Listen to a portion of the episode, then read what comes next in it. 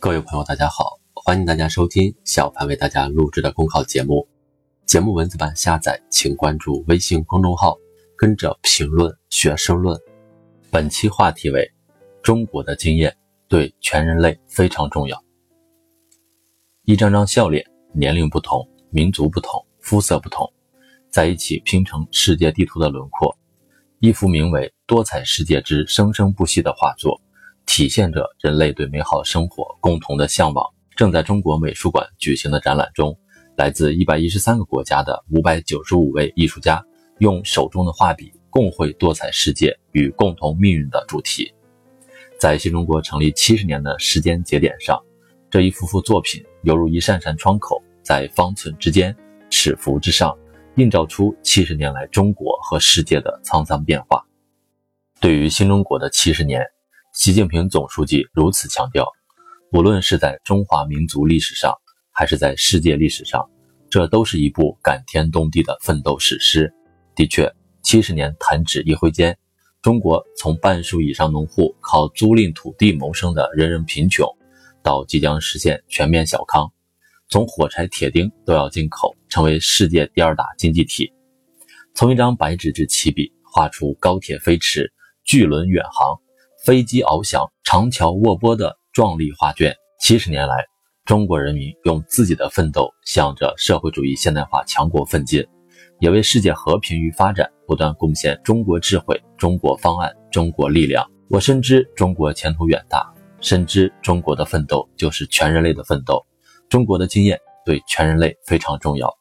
经济学家科斯的话道出了中国发展的世界意义。今天的中国是世界上率先完成联合国千年发展目标的国家。改革开放以来，中国让七亿多贫困人口摆脱贫困，对全球减贫的贡献率超过百分之七十。这一成就足以载入人类社会发展史册。习近平总书记曾经工作过的福建宁德，现在地区生产总值近两千亿。农民人均年收入一点六万余元，成为中国减贫奇迹的一个缩影。二零一七年六月，在中非减贫发展高端对话会上，刚果金的代表捧着一本来自中国的著作《摆脱贫困》，发出这样的感慨：这本书不仅是写给中国读者，更是写给所有非洲人和所有致力于摆脱贫穷的国家和人民的。七十年来，中国人民的伟大奋斗，中国选择的道路，提供的方案。倡导的价值，拓展了发展中国家走向现代化的途径，丰富着世界各国人民过上幸福美好生活的梦想。思想史上有一个休谟预言，认为经历过由盛而衰的民族很难实现复兴，而放在百年来的历史视野里，中国是唯一一个由盛而衰，再由衰而盛，经历了经济发展每一个必要阶段的大国。正如系列微视频《中国一分钟》所展示的。在短短一分钟里，复兴号前进五千八百三十三米，全国 GDP 增加一点五七亿元，移动支付金额三点七九亿元，两千三百七十点七万元的商品进入中国，在各个领域竞相涌现的中国奇迹，让世界在中国看到未来。新中国七十年，我们的制度越来越成熟，社会主义制度的优越性进一步显现，我们的道路越走越宽广。我国发展道路对世界的影响越来越大。今天的中国正在以自身的发展为破解世界性难题做出中国贡献，展现大国担当。在生态领域，面对环境污染、气候变暖等全球性问题，中国大力推进环境保护和生态文明建设。黄河几字湾处的库布齐沙漠，几十年来不断创新治理沙漠的模式。实现了从沙进人退到人进沙退的历史性转变，被国际社会誉为全球荒漠化治理的教科书。在人权领域，中国坚持把以人民为中心作为人权事业发展的核心理念，把生存权、发展权作为首要的基本人权，协调增进全体人民的政治、经济、社会、文化、环境权利，为丰富人类文明多样性、推进世界人权事业发展作出巨大贡献。在经济领域，中国连续多年对世界经济的增长贡献率超过百分之三十，成为世界经济增长的主要稳定器和动力源。大就要有大的样子，一个致力于构建人类命运共同体的国家，必将为人类做出更大更新的贡献。有学者总结，中国发展的一个重要经验就在于共享性。这不仅仅是发展成果由人民共享，也意味着欢迎各国人民搭乘中国发展的快车便车。今天，从黑海之滨到非洲之角，从欧亚大陆到万里海疆，中国的发展正在持续助推世界发展的车轮滚滚向前，并不断证明着中国的奋斗就是全人类的奋斗，中国的发展更是全世界的机遇。